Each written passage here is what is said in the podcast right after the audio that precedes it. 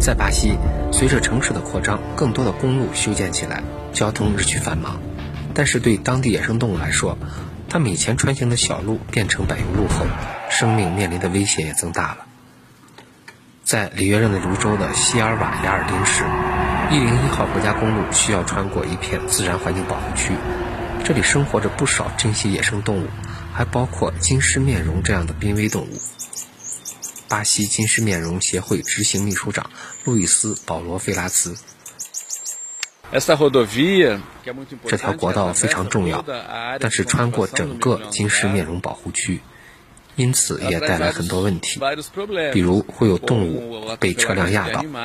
让动物们很难从公路的一边到另一边去。看到这种情况，保护区为这些动物专门修建了一座过街天桥，连接保护区和另一个庄园。巴西金狮面容协会执行秘书长路易斯·保罗·菲拉斯。